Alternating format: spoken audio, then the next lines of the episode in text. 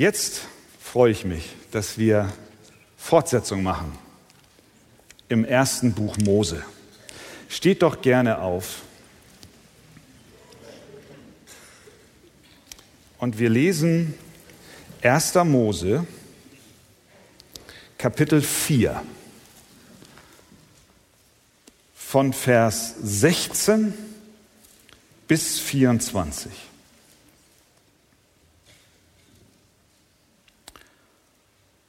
Und Kain ging hinweg von dem Angesicht des Herrn und wohnte im Land Not, östlich von Eden. Und Kain erkannte seine Frau, die wurde schwanger und gebar den Henoch. Und er baute eine Stadt und nannte sie nach dem Namen seines Sohnes Henoch. Dem Henoch aber wurde Irad geboren und Irad zeugte Mehujael. Mehujael zeugte Methusael und Methusael zeugte Lamech. Lamech aber nahm sich zwei Frauen. Die eine hieß Ada, die andere Zilla. Und Ada gebar den Jabal. Der wurde der Vater der Zeltbewohner und Herdenbesitzer. Und sein Bruder hieß Jubal. Der wurde der Vater aller Harfen- und Flötenspieler. Und auch Zilla gebar, und zwar den Tubal Kain, den Meister aller Handwerker in Erz und Eisen. Und die Schwester Tubal Kains war Naama. Und Lamech sprach zu seinen Frauen, Ada und Zilla, hört meine Stimme. Ihr Frauen Lamechs vernehmt meinen Spruch. Einen Mann erschlug ich, weil er mich verwundet, einen jungen Mann, weil er mich geschlagen hat. Denn Kain wird siebenfach gerecht, Lamech aber 77-fach. Amen. Bis dahin das Wort Gottes. Nehmt gerne Platz.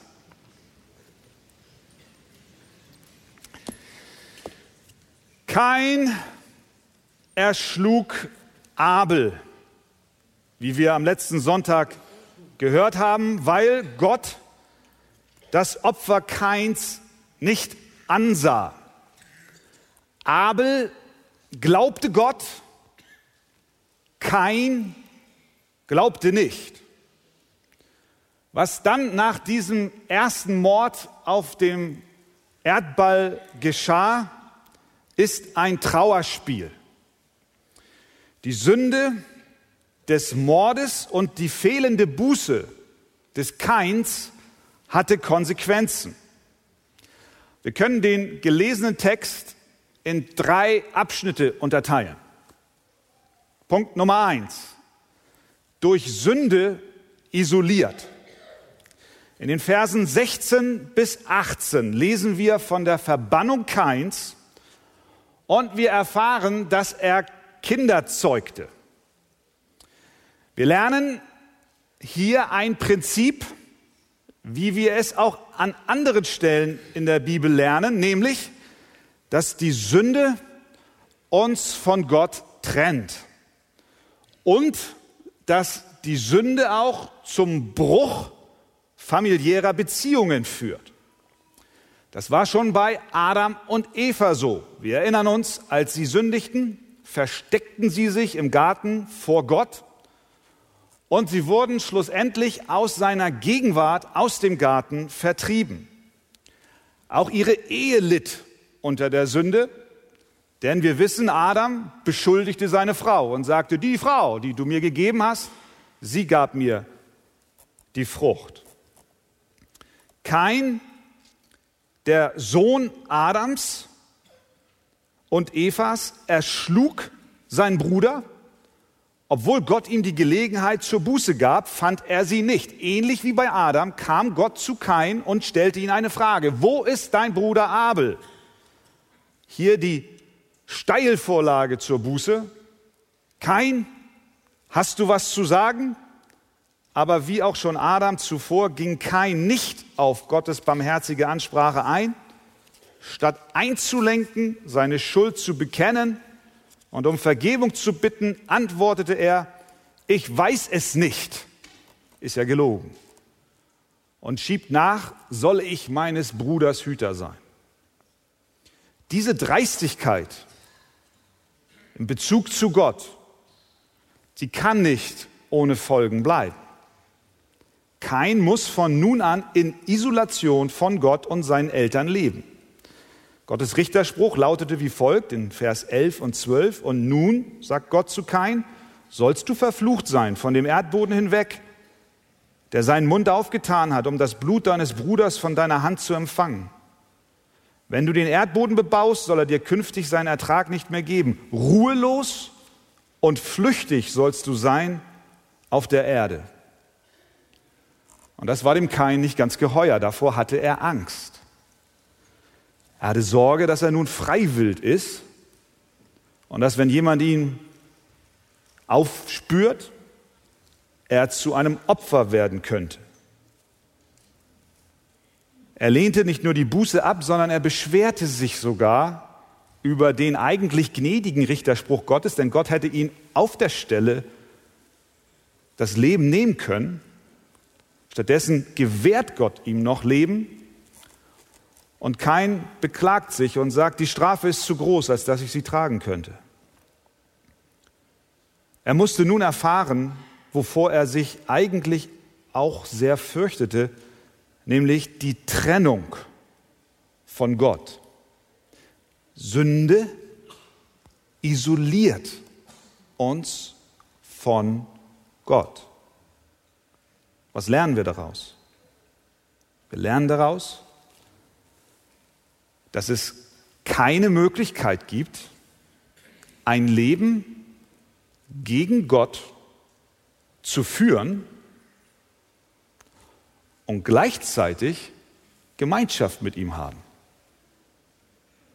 Das ist bei Adam so, das war bei Esau so, bei Ismael und auch hier bei Kain. Es ist nicht möglich, gegen Gott zu rebellieren aktiv in einem Sündenmuster gegen ihn zu verharren und gleichzeitig Gemeinschaft mit ihm zu haben. Wir können nicht seinen Segen, wir können nicht seine Gegenwart, wir können nicht seine Gunst, wir können nicht seine Gemeinschaft erleben, wenn wir gleichzeitig dabei bleiben, bewusst, vorsätzlich, unbußfertig seine Gebote zu übertreten. Manch einer glaubt, so ein Spagat wäre möglich. Man versucht zweigleisig zu fahren und er hofft, dass ein Leben parallel zu Gott möglich ist. Aber am Beispiel Keins und an all den anderen Beispielen, die ich erwähnte, sehen wir, es funktioniert nicht. Wir müssen uns entscheiden entweder ein Leben in Opposition zu Gott oder in Gemeinschaft mit ihm. Wir können nicht beides gleichzeitig haben. Deswegen heißt es in Vers 16, und kein ging hinweg von dem Angesicht des Herrn in die Isolation, in die Trennung. Das erinnert uns, dass auch Jesus aus der Gemeinschaft mit seinem Vater verbannt wurde. Er, der keine Sünde tat, er, der niemanden umgebracht hat, nahm unsere Sünde auf sich und dafür erduldete er die Isolation von Gott, dem Vater, so dass er schließlich rief, mein Gott, mein Gott, warum hast du mich verlassen? Er trug die Verbannung an unserer Stelle. Denn wir sind nicht besser als kein. Wir haben vielleicht nicht unseren Bruder buchstäblich umgebracht, aber wir haben auf allen anderen Gebieten oder vielleicht sogar auch im Gebiet des Mordes die Gebote Gottes übertreten. Und so müssten wir wie kein von Gott in die Isolation getrieben werden und wir werden es auch. Aber Jesus kam und nahm die Trennung auf sich obwohl er ohne Schuld war. Er wurde für uns verbannt, er wurde für uns isoliert, er erduldete für uns diese Trennung von Gott, damit wir durch den Glauben an Christus zurückkommen zur Gemeinschaft mit dem Vater und Wiederherstellung unserer Beziehungen zu den Mitmenschen erleben. Erstens also, die Sünde isoliert. Zweitens, durch Sünde verroht. Schauen wir uns die Verse 19 bis 24 an. Hier wird uns ein Nachkomme von Kain vorgestellt, der hieß Lamech. Lamech ist nicht unbedingt der Referenztypus von Mensch, den wir uns als Vorbild nehmen sollten. Warum? Erstens, er ist der erste erwähnte Polygamist in der Bibel, denn er hatte zwei Frauen. Vers 19. Lamech aber nahm sich zwei Frauen. Die eine hieß Ada, die andere Zilla. Da sehen wir, dass Lamech nicht nach dem Prinzip Gottes handelte, wie Gott vorgesehen hat, wie eine Ehe auszusehen hat. Denn wir wissen, dass Gott den heiligen Bund der Ehe eingesetzt hat und er sagte in 1. Mose 2, 24, darum wird ein Mann seinen Vater und seine Mutter verlassen und seiner Frau anhangen und sie werden ein Fleisch sein. Es heißt dort nicht, und er wird seinen Frauen anhangen, sondern seiner Frau anhangen. Ehe bedeutet ein heiliger Bund mit Gott zwischen einem Mann und einer Frau. Lamech handelte offensichtlich gegen diese Ordnung Gottes, denn er nahm sich zwei Frauen. Aber das ist nicht alles. Er war zweitens auch ein Mörder. Und darüber brüstet er sich. Vers 23. Und Lamech sprach zu seinen Frauen, Ada und Zilla, hört meine Stimme, ihr Frauen Lamechs, vernehmt meinen Spruch. Einen Mann erschlug ich, weil er mich verwundet, einen jungen Mann, weil er mich geschlagen hat. Luther übersetzt, einen Mann erschlug ich für meine Wunde und einen Jüngling für meine Beule. Wenn wir das richtig verstehen, war er ein Doppelmörder. Er hat nicht nur einen erschlagen, sondern zwei. Es war ein Jüngling, den er erschlug. Lamech fackelte nicht lange, er rächte sich, seine Rache war nicht gemäß des Prinzips Auge um Auge, Zahn um Zahn, er verwundete mich und ich verwunde ihn zurück. Nein, seine Rache war absolut unverhältnismäßig. Er geht bei und tötet diese beiden. Macht kurzen Prozess. Und darüber ist er noch stolz. Darüber brüstet er sich.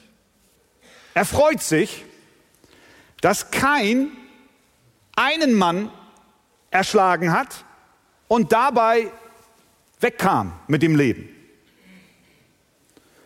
Also nicht mit dem Tod bestraft wurde. Und er war sich sicher, dass er schon deshalb überhaupt gar nicht bestraft werden würde. Denn Gott hatte kein zugesichert in Vers 15, wenn jemand kein totschlägt, dann zieht er sich siebenfache Rache zu. Lamech meinte, er könne zwei totschlagen und spottet gegen Gott, weil er meint, er vervielfacht diese Rache noch, und zwar 77-fach. Das heißt, Lamechs Lied offenbart das rasche Fortschreiten der Sünde auf dem Globus. Die damals noch so junge Erde wurde durchzogen von Boshaftigkeit. Es ist kein Wunder, dass wir später einige Kapitel weiter lesen, in Kapitel 6, Vers 5, als aber der Herr sah, dass der Menschen Bosheit groß war auf Erden und alles Dichten und Trachten ihres Herzens nur böse war, immer da. Da reute es ihn und er sandte die Flut. Gott sah, was Lamech tat. Gott sah, wie die Boshaftigkeit zunahm. Aber der Bericht über Lamech und seine Familie ist nicht ausschließlich eine Sammlung von negativen Dingen. Die Bibel ist ausgewogen und fair. Sie erkennt die Errungenschaften der Nachkommen Kains an. Wir haben gelesen, sie sind Experten im Nomadenwesen, Zeltbewohner und Herdenbesitzer. Jabal, der wurde der Vater der Zeltbewohner und Herdenbesitzer. Jubal wurde der Vater aller Harfen- und Flötenspieler. Und Tubal Kain wurde der Meister aller Handwerker in Erz und Eisen. Alle diese Dinge haben die Nachkommen Kains erreicht. Wir sehen hier also den ersten technischen, technologischen Fortschritt auf der Erde. Sie machten sich die Erde untertan. Sie waren nicht mit Gott lebend, aber dennoch haben sie geforscht, dennoch haben sie entwickelt, sie haben Waffen äh, anscheinend hier oder wenigstens Erz- und Eisenwerkzeuge geschaffen. Und da erkennen wir, dass die Bibel eine gesunde Balance hat zwischen einer Würdigung der menschlichen Kreativität als göttliche Gabe, aber gleichzeitig erkennen wir, dass die Technik und Technologie kein Ersatz ist für ein Leben mit Gott und ein Leben, das unser Herz erfüllt. Und so sehen wir es auch heute. Wir haben technologische Fortschritte und Gott sei Dank dafür. Unser Zeitalter ist aber genauso wie damals gezeichnet von moralischem Niedergang. Wir haben Kriege und Krisen wie selten zuvor auf dem Globus Erde. Der Mensch ist geschickt im Entwickeln und Forschen. Er beherrscht Technik und Technologie, so wie damals die Nachkommen Keins. Aber genau wie damals ist der Mensch in, nicht in der Lage, in eine Beziehung zu Gott hineinzutreten. Denn er lebt in Isolation vor Gott. Also wir sehen, die Sünde isoliert und die Sünde verroht den Menschen, sodass er sich seiner niederen Taten noch rühmt. Drittens, durch Gnade wiederhergestellt. Was ist die Antwort Gottes auf diesen Niedergang?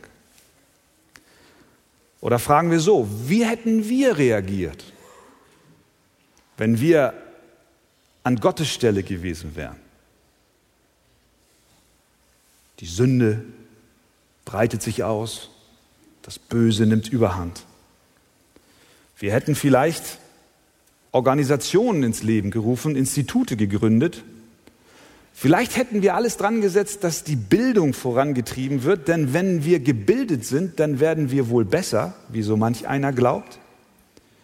Vielleicht hätten wir Verhaltensforschung betrieben und hätten versucht, das Handeln des Menschen zu beeinflussen. Vielleicht hätten wir Bücher geschrieben über das Gute im Menschen.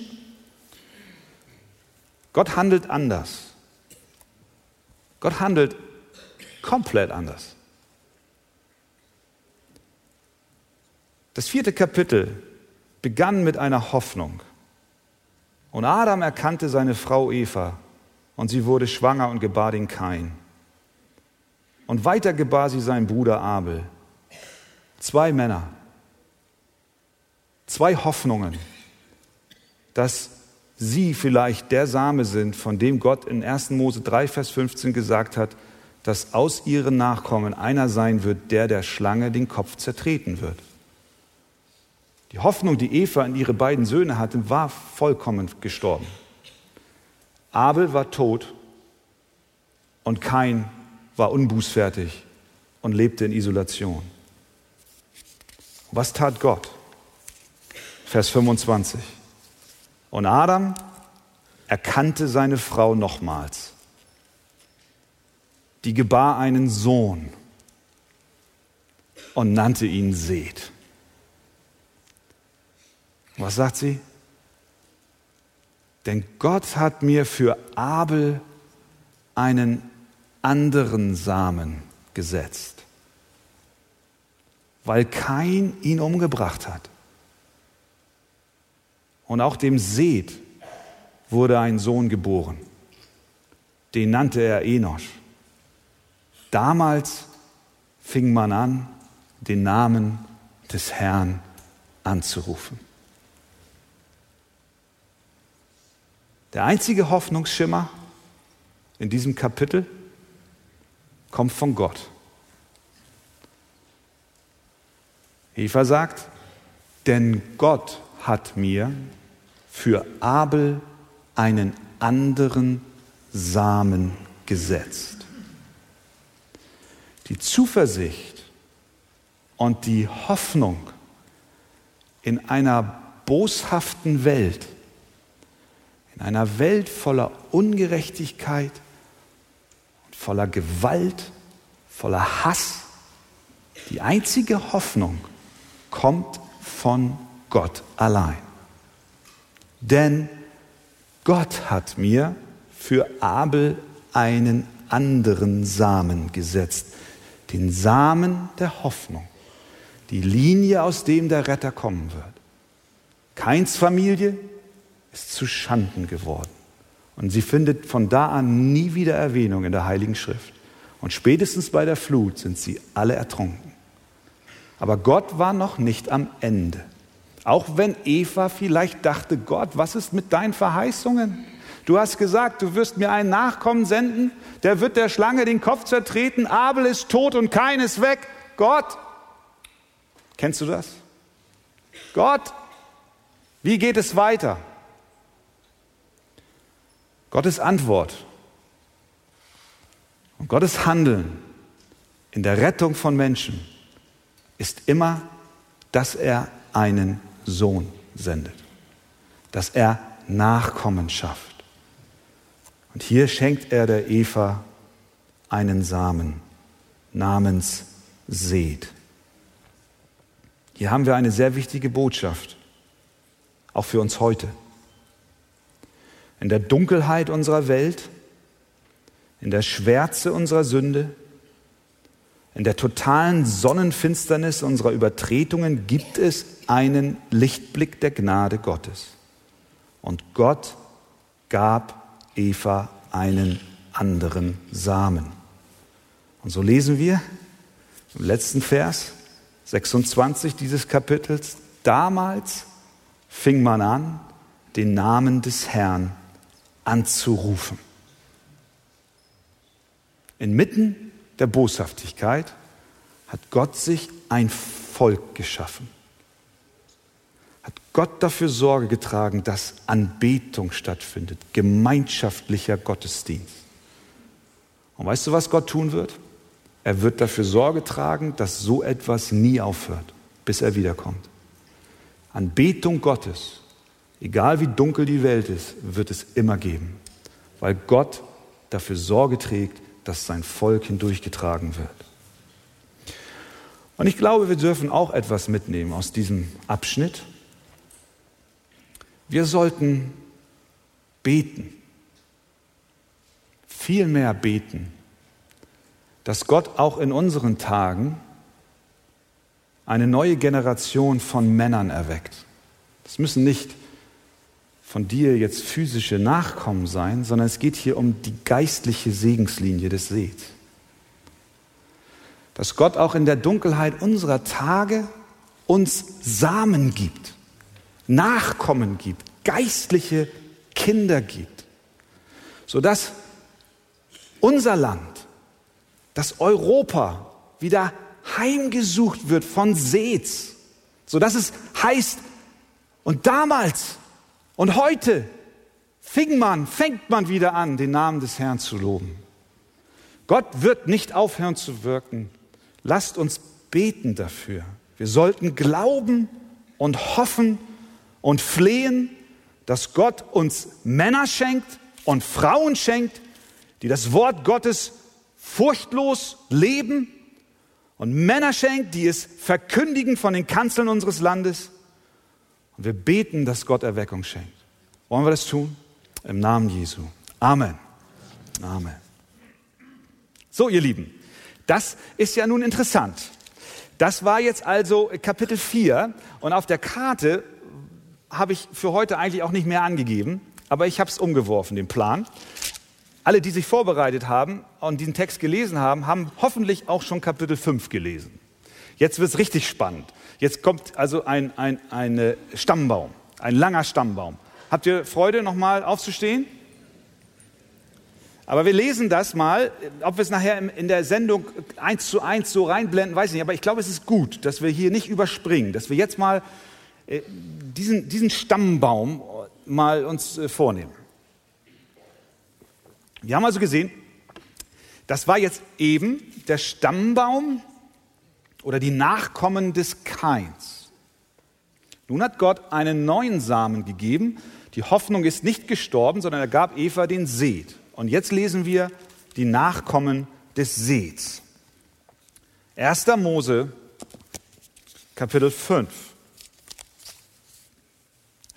Dies ist das Buch der Geschichte von Adam. An dem Tag, als Gott den Menschen schuf, machte er ihn Gott ähnlich. Als Mann und Frau schuf er sie und er segnete sie und gab ihnen den Namen Mensch an dem Tag, als er sie schuf. Und Adam war 130 Jahre alt, als er einen Sohn zeugte, ihm selbst gleich nach seinem Bild und er nannte ihn Seth. Und die Lebenszeit Adams, nachdem er den Seth gezeugt hatte, betrug 800 Jahre und er zeugte Söhne und Töchter. Und die ganze Lebenszeit Adams betrug 930 Jahre und er starb. Und Seth lebte 105 Jahre, da zeugte er den Enosch. Und Seth lebte, nachdem er den Enosch gezeugt hatte, noch 807 Jahre und zeugte Söhne und Töchter. Und die ganze Lebenszeit Seths betrug 912 Jahre und er starb. Und Enosch lebte 90 Jahre, da zeugte er den Kenan. Und Enosch lebte, nachdem er den Kenan gezeugt hatte, noch 815 Jahre und zeugte Söhne und Töchter. Und die ganze Lebenszeit Enoschs betrug 905 Jahre und er starb. Und das ohne Doppelherz. Und Kenan lebte 70 Jahre, da zeugte er den Mahalalel. Und Kenan lebte, nachdem er den Mahalalel gezeugt hatte, noch 840 Jahre und zeugte Söhne und Töchter. Und die ganze Lebenszeit Kenans betrug 910 Jahre und er starb. Und Mahalel, Mahalalel lebte 65 Jahre, da zeugte er den Jared. Und Mahalalel lebte, nachdem er den Jared gezeugt hatte, noch 830 Jahre und zeugte Söhne und Töchter. Und die ganze Lebenszeit äh, Mahalalels betrug 895 Jahre und er starb. Und Jared lebte 162 Jahre, da zeugte er den Henoch. Und Jared lebte, nachdem er den Henoch gezeugt hatte, noch 800 Jahre und zeugte Söhne und Töchter. Und die ganze Lebenszeit Jareds betrug 962 Jahre und er starb. Und Henoch lebte 65 Jahre, da zeugte er den Methuselah. Und Henoch wandelte mit Gott 300 Jahre lang, nachdem er den Methuselah gezeugt hatte und zeugte Söhne und Töchter. Und die ganze Lebenszeit Henochs betrug 365 Jahre. Und Henoch wandelte mit Gott. Und er war nicht mehr, denn Gott hatte ihn hinweggenommen. Und Methuselah lebte 187 Jahre, da zeugte er den Lamech. Und Methuselah lebte, nachdem er den Lamech gezeugt hatte, noch 782 Jahre und zeugte Söhne und Töchter. Und die ganze Lebenszeit Methuselahs betrug 969 Jahre und er starb. Und Lamech lebte 182 Jahre, da zeugte er einen Sohn und er gab ihm den Namen Noah, indem er sprach, der wird uns trösten über unsere Arbeit und die Mühe unserer Hände, die von dem Erdboden herrührt, den der Herr verflucht hat. Und Lamech lebte, nachdem er den Noah gezeugt hatte, noch 595 Jahre und zeugte Söhne und Töchter. Und die ganze Lebenszeit Lamechs betrug 777 Jahre und er starb. Und Noah war 500 Jahre alt, da zeugte Noah den Sem, den Ham und den Japhet. Amen. Nehmt doch Platz. In Kapitel 4 haben wir den Stammbaum oder die Nachkommen von Kain. Kain war der Mörder seines Bruders Abel und er lebte aufgrund seiner Unbußfertigkeit von nun an in Isolation. In Kapitel 5 nun finden wir den Stammbaum von Seth.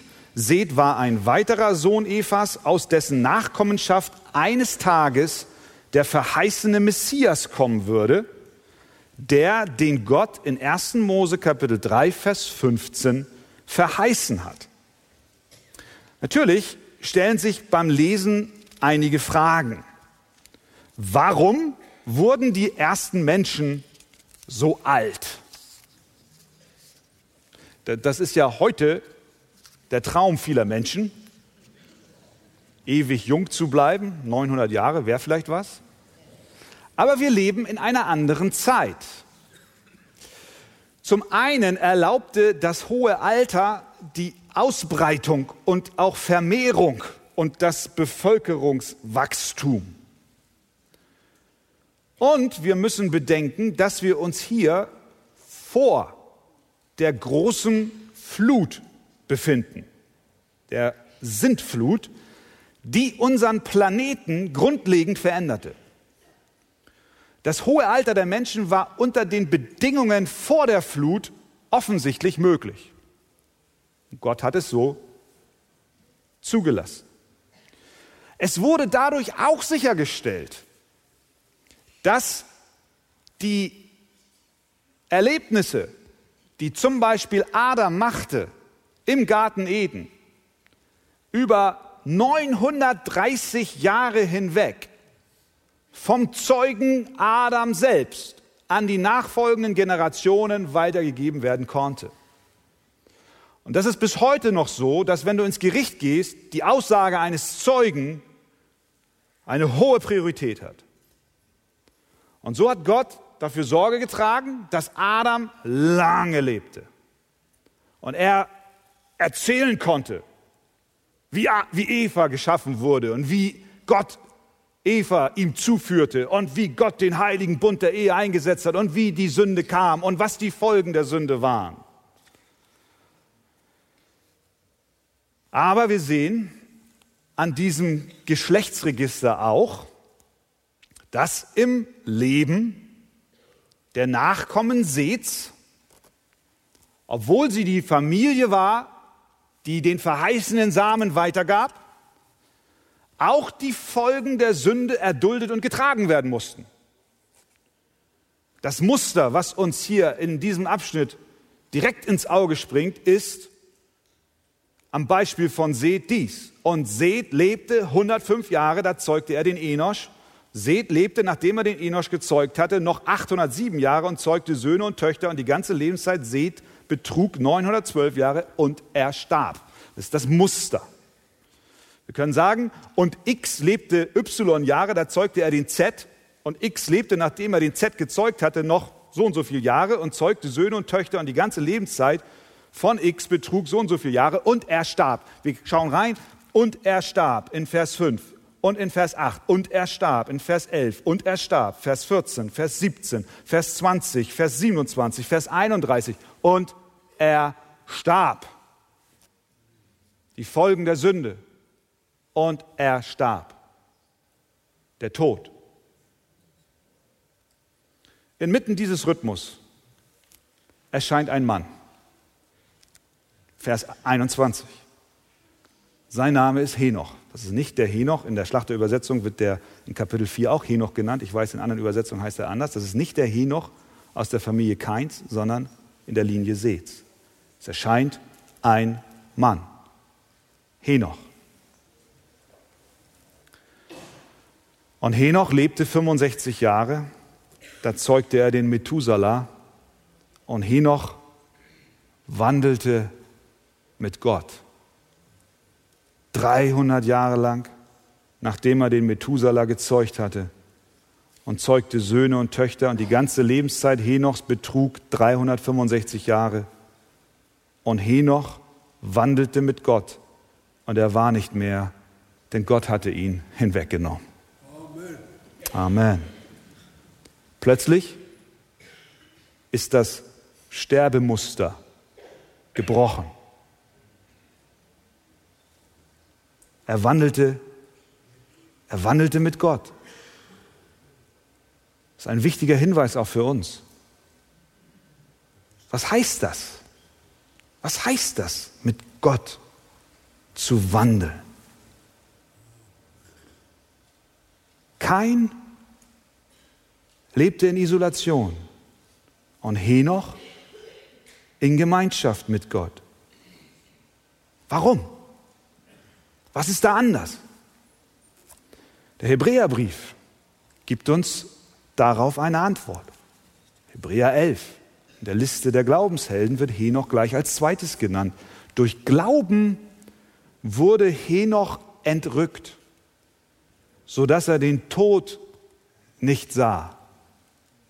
Und er wurde nicht mehr gefunden, weil Gott ihn entrückt hatte. Denn vor seiner Entrückung wurde ihm das Zeugnis gegeben, dass er Gott wohlgefallen hat.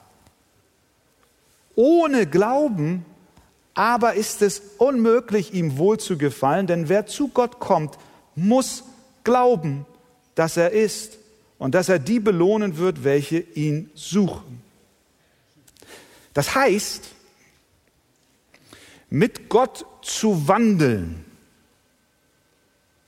mit Gott zu leben, bedeutet, Gott zu gefallen.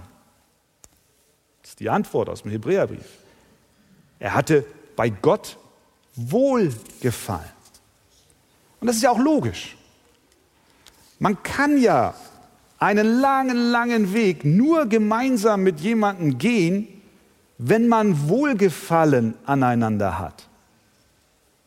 Zwei Menschen können nur im Segen leben, wenn sie sich einig sind. Bei ständigen Streitereien werden sie sich früher oder später voneinander verabschieden, wenn auch vielleicht nur innerlich. Das beobachtet man ja manchmal leider bei einigen Ehepaaren. Die leben zwar noch, die gehen zwar noch nebeneinander her, aber innerlich macht jeder, was er will. Bei Gott und uns Menschen ist dies nicht anders. Wenn wir mit Gott wandeln, wenn Henoch mit Gott gewandelt ist, heißt das, er hatte Wohlgefallen bei Gott gemäß Hebräer. Das heißt, er war mit Gott eins. Wenn der Mensch im Widerspruch zu Gott lebt, dann wird Gott nicht mit ihm gehen. Wir haben es bei Kain gesehen. Bei Henoch war es anders. Er war ein Freund Gottes, er liebte Gott und Gott liebte ihn.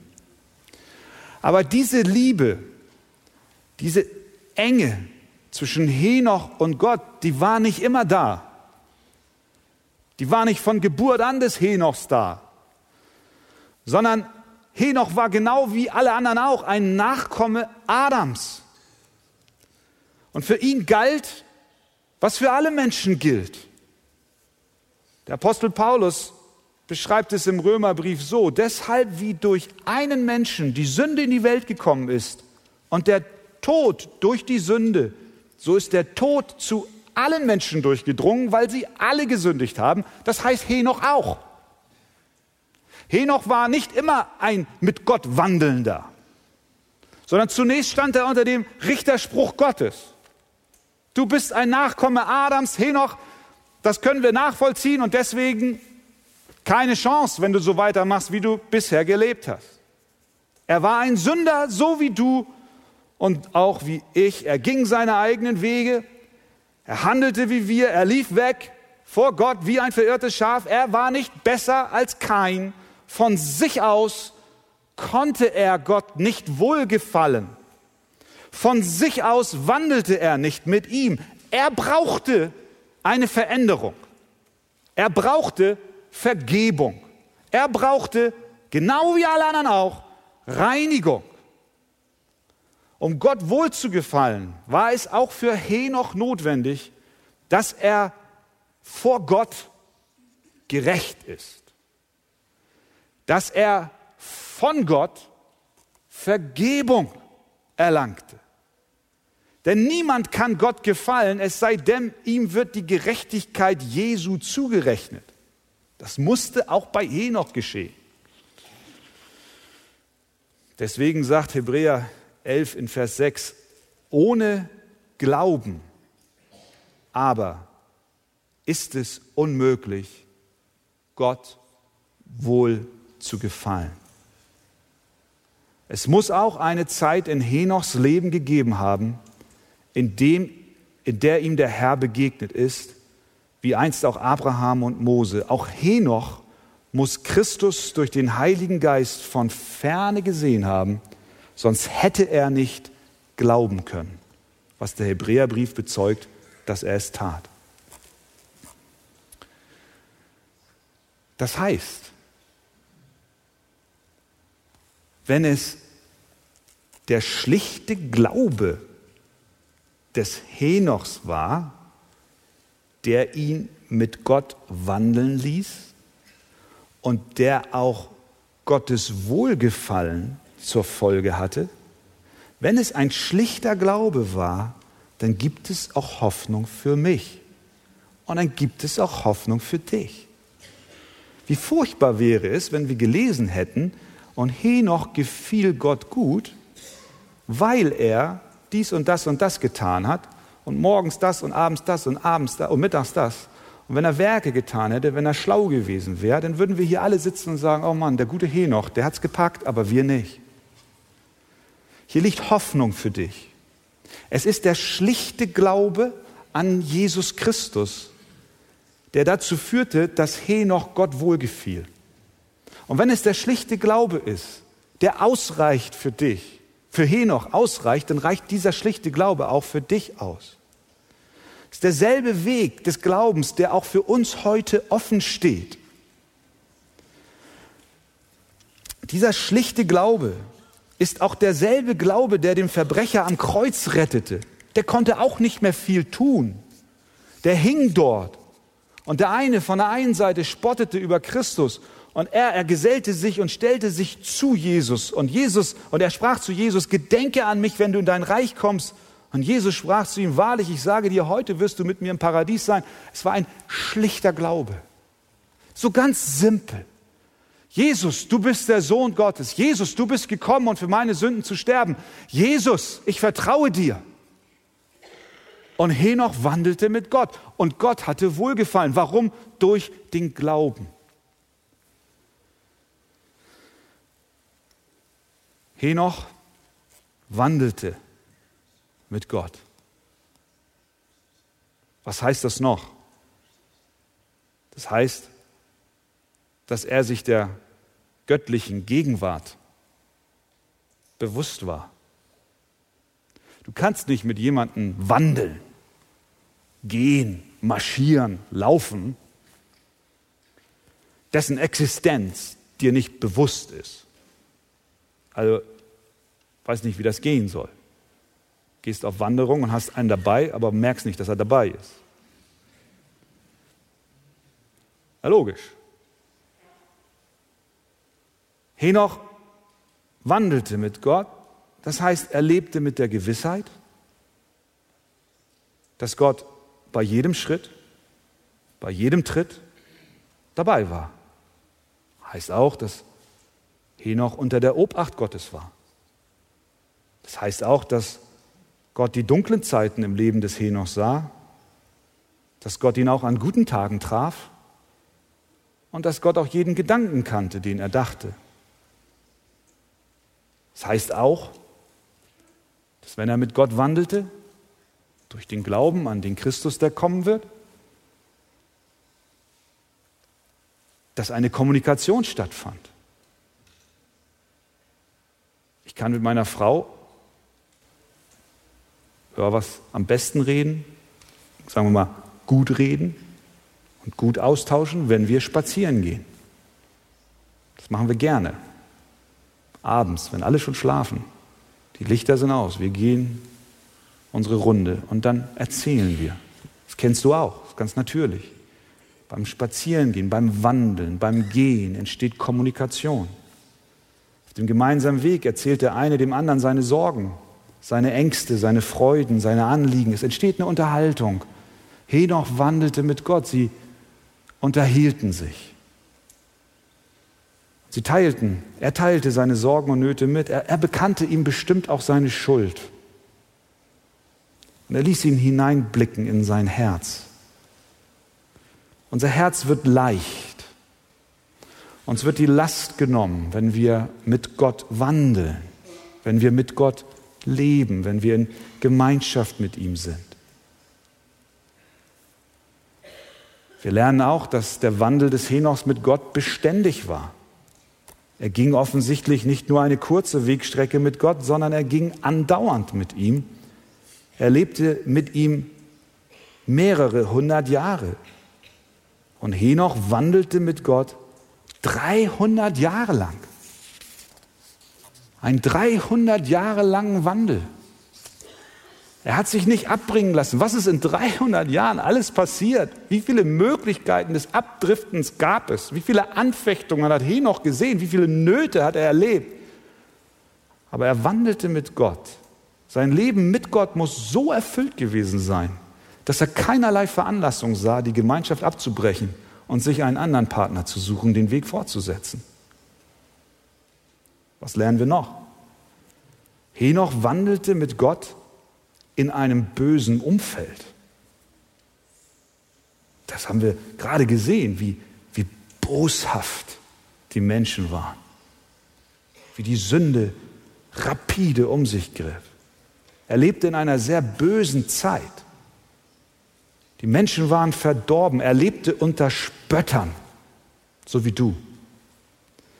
Nur wenige fürchteten Gott. Aber Henoch wandelte mit Gott. Er ließ nicht ab von seinem Herrn. Er ging in Zeiten der Dunkelheit und je finsterer es wurde, desto heller leuchtete er. Er versteckte seinen Glauben nicht in den Zeiten des Widerstandes.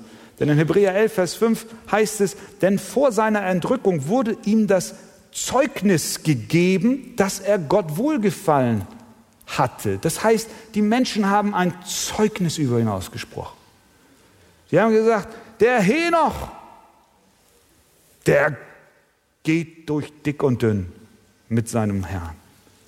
Er konnte offensichtlich nicht still sein. Er legte Zeugnis ab von Gott. Sein Wandel war bekannt. Er predigte. Er lebte vorbildlich in einem bösen Umfeld. Und am Ende, am Ende wurde er vermisst. Es heißt, durch Glauben wurde Henoch entrückt, so dass er den Tod nicht sah und er wurde nicht mehr gefunden. Wenn jemand nicht mehr gefunden wird, dann wird er auch gesucht vorher. Henoch, wo bist du? Weg. Nichts mehr zu sehen. Vom Gott aufgenommen in den Himmel. Mit anderen Worten, ein, ein vorbildlicher Christ wurde vermisst. Er wurde nicht vermisst, weil er reich war, nicht weil er so lustig war oder weil er geschickt war. Er wurde vermisst, weil er bekannt war für sein Wandeln mit Gott. Weil er ein gutes Zeugnis unter den Menschen hatte, fiel es auf, dass Henoch nicht mehr da war. Sehen wir? Der unbußfertige Sünder Kain lebte in Trennung und Isolation irgendwo in der Wildnis von Gott. Henoch ist das komplette Gegenteil. Er lebte in Gemeinschaft mit Gott. Dies war allein möglich durch den Glauben, wie uns Hebräer 11 erklärt. Durch den Glauben. Und so lesen wir, dass durch den Glauben das Muster des Todes zerbrochen wird. Nicht, dass wenn wir jetzt an Christus glauben, wir alle definitiv entrückt werden. Wenn Gott wiederkommt, wenn Christus wiederkommt, werden wir, wird er seine Gemeinde zu sich holen. Wir werden den Tod, den leiblichen Tod hier nicht sehen. Aber hier geht es um eine geistliche Wahrheit. Das Muster des Todes, des ewigen Todes, der ewigen Trennung von Gott wird durchbrochen durch den Glauben. Durch den Glauben an Jesus Christus. Und wenn wir sterben als lebendige Gläubige, als lebendige Christen, dann sterben wir nicht, sondern wir gehen, wie wir so schön sagen, vom Leben zum Leben wie Henoch es tat. Das Muster, die Kraft, die Macht des Todes ist gebrochen. Die ewige Verdammnis wartet nicht auf uns. Die Trennung von Gott ist passé, wenn du Christus glaubst. Und es ist ganz einfach und schlicht. Vertraue ihm. Durch den Glauben leben wir. Amen. Amen.